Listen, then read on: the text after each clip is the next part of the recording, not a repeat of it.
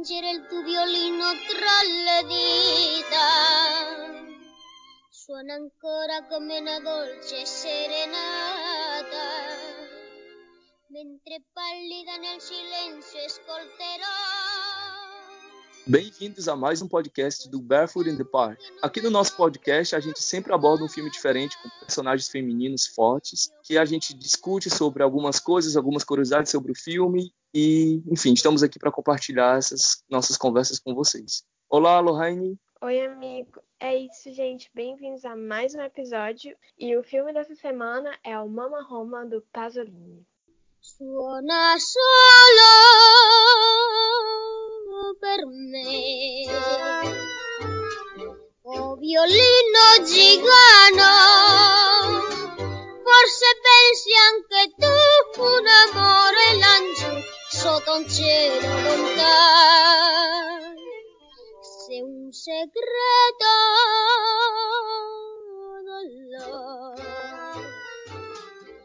O Mamma Roma é um clássico do cinema italiano. É um filme dirigido e roteirizado pelo Pier Paolo Pasolini. Bem, esse grande clássico começa com uma cena bastante curiosa. Se passa numa festa de casamento em que visualmente muito lembra como uma espécie de Santa Ceia. E nessa ceia de casamento, em comemoração desse, desse casal, desse, desses noivos, a gente é, é apresentado a, a, personagem principal, que é a personagem da Ana Maiani. Nessa cena é muito, é muito engraçado. Essa é uma das minhas cenas favoritas do filme, porque tem todo uma, um jogo de humor. A gente conhece essa personagem que é muito divertida, ela é muito falante, enfim, tem meio que aquele estereótipo da mulher italiana que fala alto, que ri alto. Durante essa ceia, a Mama Roma faz uma, ela canta em homenagem aos noivos, ela canta uma música improvisada em uma espécie de deboche para os noivos e fica esse toma lá da cá, né? Tanto o noivo quanto a noiva também cantam para fazer essa, essa brincadeira de,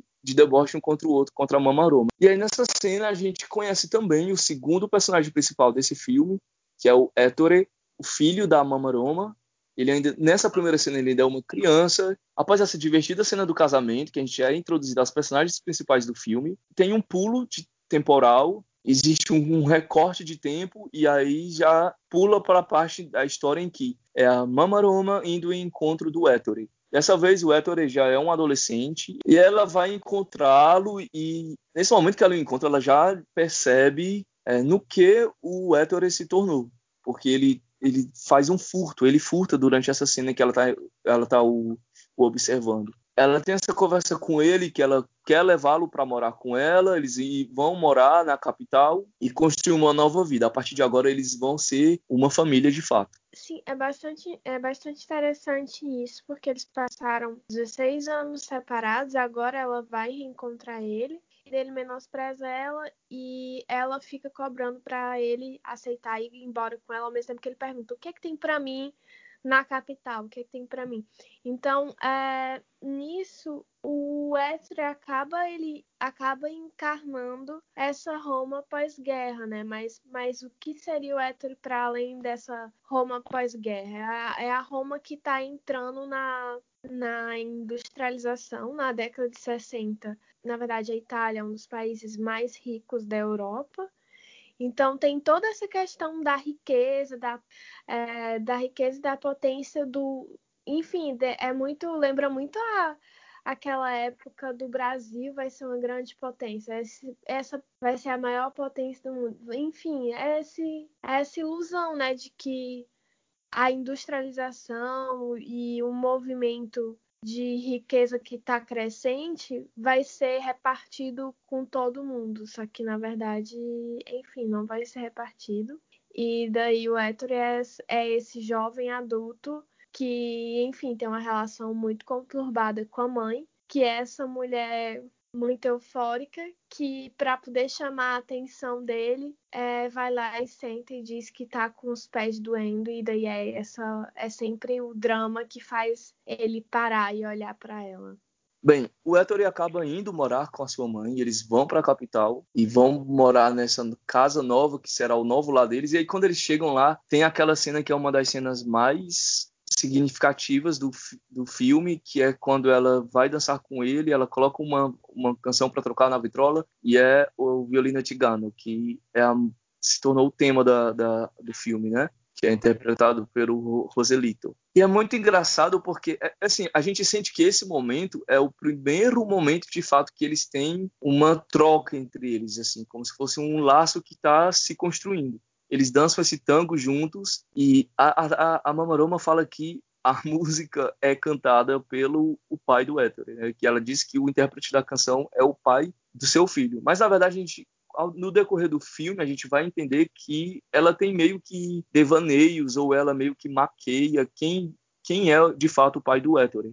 Porque ela vai dando outras versões de quem, de quem foi esse homem na vida dela. Nisso que tu fala, vem muito as cenas dela na rua, que são cenas emblemáticas, enfim, onde a câmera vai seguindo ela e a gente tem esse longo plano é, em movimento e tudo. E daí isso é muito ah, enquanto o Hétero talvez seja a personificação da Mama Roma, mas muito mais do que o Hétero, a gente vê essa Mama, na verdade não seria nem o Hétero a, a encarnação de Roma, e sim, mas o, o Hétero seria o futuro da, da, da Mama Roma, né? O futuro de Roma, esse futuro que não vem, né? Que vai ser morto. É, na verdade, o que seria, quem encarnaria a Roma, quem encarnaria a Itália e tudo todo esse todo esse passado que ela tenta se libertar e não consegue é a Mama Roma, né? A Mama Roma que tenta se desfazer do passado dela para se tornar a Senhora Roma. E por mais que as pessoas comecem a chamá-la de Senhora Roma, ela não se desfez do passado e ela continua sendo a Mama Roma. Tanto é que nesse momento de, de como tu falaste, né, de que eles estão criando um laço lá, esse, esse momento é quebrado pelo passado que bate na porta, sei lá, dizendo, olha, eu não, eu não esqueci você. E daí tem aquele choro, né? Sim. Enfim. E esse passado da, dessa personagem, é, ele não é tão bem, ele não é tão bem abordado durante o filme. O que a gente entende é que o filho dela foi criado distante dela, não é explicado exatamente o motivo disso, e que durante esse tempo a Mamaroma estava trabalhando como prostituta. E engraçado para mim porque eu não percebi, eu não entendi isso enquanto eu assisti o filme. A cena em que ela sai andando pela rua, que ela se despede daquele grupo de pessoas que estavam na rua e ela sai gritando sono libera, sono libera, que ela diz que está liberta. Enquanto, quando eu assisti o filme, eu não entendi pela primeira vez de que exatamente ela estava li, liberta. Mas essa liberdade que ela estava proclamando era essa liberdade de que a partir de agora ela ia sair da rua, ia começar uma nova fase da vida dela, que ela iria ser uma mãe de família, que ela iria criar o seu filho, eles, eles iriam morar junto, ela iria dar um futuro melhor para ele. E a gente vê que ela está fazendo de tudo para se encaixar na sociedade. Ela começa a trabalhar com um emprego é, menos informal, porque não deixa de ser um, um emprego informal, porque ela vai trabalhar como feirante ela leva o Ettore para visitar igrejas com ela, para assistir a missa com ela, e ela começa a, a tratá-lo como como um filho mimado. Ela começa a dar presentes e ela não quer que ele se misture com as pessoas da as pessoas que, enfim, poderiam tirar eles desse caminho que ela está pavimentando para ir. E ela sempre está nessa de tentar fazer o Ettore se tornar um homem incluso na sociedade como ela aparentemente não não foi. E numa conversa que ela tem com o padre, ele diz a ela que ela fala para ele do, do futuro que ela quer melhor para ele e ele diz a ela que como, mas que futuro se ele não não estuda, não trabalha, ele precisa ter algum alicerce para isso, ele precisa criar alguma ferramenta para isso. E aí ela começa a se dar conta de que que, ok, não é só jogar meu filho aqui, isso não vai dar, isso não vai garantir que eles tenham um futuro melhor do que o meu. Então ela começa a pensar no como fazer o Ettore se encaixar nessa sociedade católica e moderna que a Roma estava se tornando. Só que no meio disso é muito engraçado porque ela faz isso, ela está criando esse, ela está tá tentando criar essa bolha ao redor do Ettore para torná-lo um homem de, de, um homem direito, enfim, um homem que se encaixe nessa, nessa nova Roma que está se construindo, mas eles estão dentro de um cenário que não é exatamente um cenário propício, porque a gente está falando de uma periferia. Ela foi morar com esse filho numa na periferia da cidade, numa, num lugar que parece muito ser um, uma espécie de conjunto habitacional. Eles estão inseridos ali dentro de um contexto que não seria exatamente o contexto da, da Roma é, rica e, e desenvolvida. Então tem essa, essa, esse outro impasse no caminho dessa mulher de transformar o filho dela em um homem de futuro, é o ambiente que os cerca, né?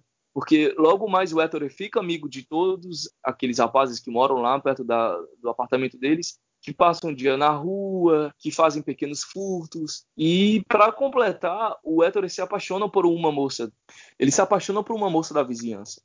E a Mama Rome encara isso como um, um empecilho para esse planejamento que ela tem para o filho porque ela não quer que ele se case, ela não quer que ele tenha filhos agora, ela quer que ele construa um, uma base para ele seguir em frente. E aí a gente vê as contradições da Mama Roma, porque enquanto ela está sempre tentando ser essa mulher melhor, essa mulher mais honesta, mas ela vai fazer o que tem que fazer para conseguiu o que ela quer, que é pavimentar esse caminho diferente para o filho. E aí ela afasta o filho dela de uma maneira é, planejada de, de, dessa garota e ela consegue um emprego para o pro filho também de uma maneira planejada, assim, não muito honesta, digamos, mas é muito aquela coisa da, do amor incondicional de uma mãe que faz qualquer coisa para conseguir o melhor do seu filho, né? Tipo, a primeira coisa eu acho que é interessante, assim, ela foi buscar o Ettore porque agora ela vai largar, né? Ela vai tentar se transformar na senhora Roma e viver uma vida cristã. O que significaria essa vida cristã? Viver com seu filho na mesma casa que ele, cuidando do seu filho. Tendo em vista que o Héctor não é mais a criança de dois, três anos que deu tapa na cara dela, e sim ele é um adolescente, não é nem um adolescente, ele já é um homem, um jovem adulto. E daí ela vai e leva ele para para casa dela, que ela diz que vai se mudar para ele, para aquele bairro que ela sempre abre a janela, que é essa janela do quarto dele, ela abre a janela do quarto dele e vê esse bairro que é o bairro da classe rica, que tem a basílica, né? Que tem essa igreja grande. E daí ela pega e diz, nossa, mas que, vi, que vista horrível. Por que, que a vista é horrível? Por quê? Porque tem um cemitério que separa Para. a periferia, né, onde eles moram, da, da riqueza, do bairro rico, que supostamente é o futuro melhor. Então, esse cemitério, esse, esse mau presságio, que a gente pode dizer assim, estava sempre lá. Nisso, o Ettore, ele vai com ela nessa igreja, porque é lá nessa igreja que eles encontram, nessa basílica que está no bairro rico, é lá onde eles encontram é, essas pessoas de sociedade que supostamente são decentes e são melhores do que as pessoas da periferia. Então, nisso, ela olha para ele, na verdade, Tipo, quando ele não quer que ele tenha um caso com a Bruna, não é porque ela não queira que ele case, não, não queira que ele tenha filhos. Na verdade, é porque ela quer que o Héctor case tenha filhos com a filha do, do dono do restaurante, do, de um dos restaurantes mais ricos e reconhecidos da Itália. Que a Bruna é a representação dela na juventude. A Bruna é uma menina jovem que Sim. supostamente dorme com a Itália toda, enquanto na verdade ela se recusa a ver que o filho dela é uma pessoa que mal sabe ler e escrever, é uma pessoa que furta, né? Um jovem que mesmo tendo dinheiro da mãe, ele se recusa a pegar aquele dinheiro e depois quando ele descobre que vem da prostituição, ele se recusa ainda mais e prefere roubar a do que a, a trabalhar. É, e a gente vê assim o quão ela faz de tudo para proporcionar a ele coisas que ele não teve durante essa vida afastada que eles tiveram. Ela chega a comprar uma, uma, uma motocicleta para ele. Nossa, é uma das cenas mais legais do filme. A personagem tem esse momento de ela encosta o, o rosto dela nele, enfim. Você, você vê esse como se esse laço que eles que ela vem tentando criar com ele é como se fosse um momento em que ela sente que okay, somos amigos, estamos passeando juntos, estamos desfrutando da cidade juntos. Eu adoro essa cena, é muito legal. É, mas o passado da Mamaroma acaba voltando, acaba batendo na porta dela de novo. É o passado na forma do ex-cafetão dela. Que aí a gente entende nesse momento que esse ex-cafetão dela é, na verdade, aquele noivo da primeira cena do casamento, da festa de casamento em que a Mamaroma estava presente. Então, esse cara, esse, esse cara que estava casando nessa cena inicial, é, na verdade, o cafetão, é esse cafetão que acompanhava a Mamaroma nesse passado, que ela recusa, e ele volta e pede ajuda financeira a ela e, e ameaça ainda mais de dizer ao Ettore sobre esse passado da, de sua mãe. Então ela se vê forçada a voltar às ruas e tem um momento, né, de uma dessas, dessas cenas, que é essa cena dela andando continuamente, com a câmera em frente, seguindo o caminho dela, só com aquela luz, né, é de noite, só aquela luz em cima da, da personagem. E ela fala uma outra versão de quem seria o pai do Ettore. Na verdade, ela já dá uma versão totalmente diferente daquela versão que ela deu pro filho. Nesse momento, ela disse que o pai do Ettore era um. Na verdade, tem três versões, né? A, uma, uma das versões é, aqui o pai dele seria o cara que fez o que canta o violino tigano. Outra versão que o pai dele seria esse velho, muito velho, que a mãe dela obrigou ela a casar com ele. E outra versão seria, na verdade, é uma versão de casamento, né? Que daí ela casou com um cara que era um meliante. Só que não faz sentido o Héctor ser filho dele, porque ela disse que ele foi preso e levado pela polícia, né? Na verdade, antes dela dizer sim para ele no altar, eles se separaram antes dela mesmo, enfim, ter relações com ele. Ela ainda era virgem quando eles foram separados, o que torna assim, inviável. Nossa, ela foi Nossa Senhora, né?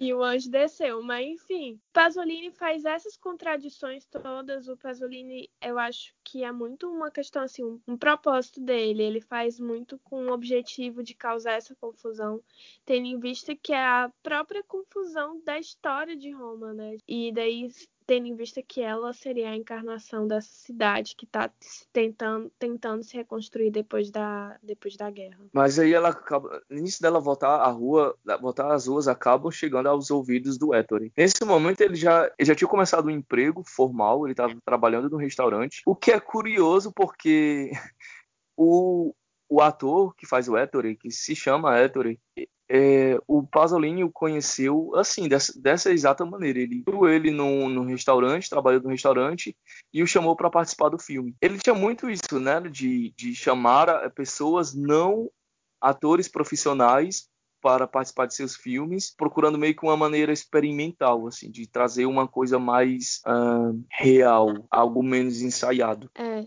Sim, é interessante porque, como o filme da semana passada, né? Eu acho que, enfim, o Mama Roma a gente escolheu meio que por acaso, mas o Mama Roma tem, tem é uma referência forte no filme O Céu de Sully. Não só pela questão, enfim, da, da prostituição que tem por detrás, mas também pela questão própria a utilização né, de não, atores durante o filme. E tem o Carmine, né, que é o ex-cafetão dela, e tem a Bruna. Eles fizeram, eles participaram do primeiro filme do Pasolini, onde é basicamente a mesma coisa, tem essa ideia da prostituição da Madalena que vai lá e se prostitui. É, mas o Hétero acaba abandonando esse emprego formal quando ele descobre que a mãe voltou às ruas e ele tem vergonha porque, como o filme se ambienta num, num bairro pequeno, de periferia, em que, enfim, as pessoas estão comentando, todo mundo sabe quem é todo mundo. É tanto que quando o Hétero se, se apresenta para Bruna, ela já conhece a mãe dele, enfim, ela, a, a Mama Roma se tornou uma figura conhecida naquele bairro, pela feirante que ela é, enfim, pela essa mulher bonita, né? Eles falam do quão bonita ela é enfim, era uma, ela se tornou uma figura conhecida, então para ele era muito vergonhoso saber que sua mãe estava nas ruas de volta. E aí é nesse momento que ele acaba se juntando a esse grupo de amigos dele, que ele costumava a a comentar esses pequenos elites e agora eles têm esse plano de eles têm esse plano de roubar os pacientes de um hospital. Meio que ele jogou fora, né, amiga, esse essa ideia de essa possibilidade de se tornar o homem incluído na sociedade. Ele ele ele se sente mais pertencente a essa, a essa parte margi marginalizada. Ele se sente mais confortável assim. Ele não, ele não vê sentido nesse plano de futuro que a mãe tem para ele. Então, para ele é mais fácil se juntar a esses amigos, sei lá, não precisar trabalhar formalmente, não precisar estudar, se juntar a, esse, a esses amigos e conseguir o dinheiro de uma maneira mais rápida. Sim, porque a Mama Roma tinha esse plano, né? Esse sonho de, de ver o filho dela se tornar uma pessoa decente e nessa decência ver ele se tornar um chefe da o chefe da família, o provedor da família. Coisa que ele não vai se tornar e com essa decepção que ele volta para as ruas, ele volta a ser esse inútil, né? Ele se mostra esse inútil que ele é e daí nisso ele comete esses delitos recorrentes nesse hospital, roubando os moribundos e numa dessas vezes que ele já tá doente, ele fica sem ação e é pego. Então, aí da decepção da Mama Roma, que é ele ver ele se tornar esse delinquente de fato e assumir esse papel de delinquente, vem a morte do filho dela e o fim realmente desse sonho. Que é a cena mais forte do filme. Esse ato final do filme é muito bom, ele é muito emocionante é... e é muito triste porque uh, você vê que talvez ele, ele nem tivesse tanta noção exatamente assim dos atos que ele tivesse cometido porque a gente sente nele, na, nesse, a partir desse momento que ele é pego e que ele é preso e que ele vai parar nessa espécie de manicômio. É um manicômio, amiga ali? Não dá, não dá para entender, né?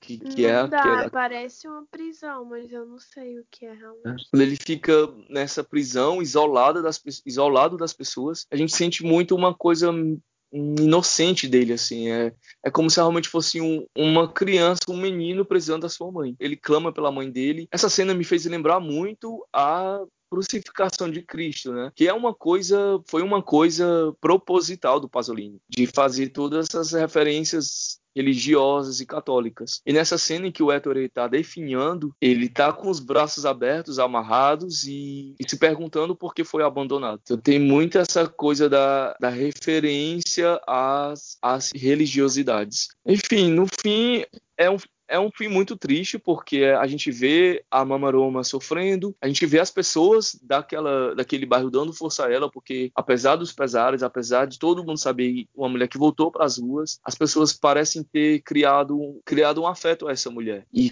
nossa, aí é a cena que ela descobre a morte dele, né? Sim, é, nessa, nessa cena que a, os policiais contam para ela, né, que o filho dela morreu, ela corre, ela volta para ela volta para esse quarto que foi ali ali que eles dançaram pela primeira vez, foi ali que, enfim, ela tentou é, criar um laço primeiramente com ele nessa inocência. Era ali que ela construía, assim, que ela visualizava esses sonhos, olhando para essa parte rica da cidade, que no meio tem esse cemitério. E daí agora a gente vê, assim, a, esse cemitério tomando força, né? Tipo, não tem como ela chegar naquele lugar porque o filho dela foi morto, né? E daí nisso ela olha com desprezo para essa para essa parte rica da cidade que antes ela olhava com tanta ilusão e com tanto, enfim, com tanto de certa forma amor, né? Esperando um dia chegar lá e hoje e agora, quando ela olha é muito com o que isso me custou, né? O que sonhar com com isso me custou. Quando na verdade Sim. é uma vitimização, porque ela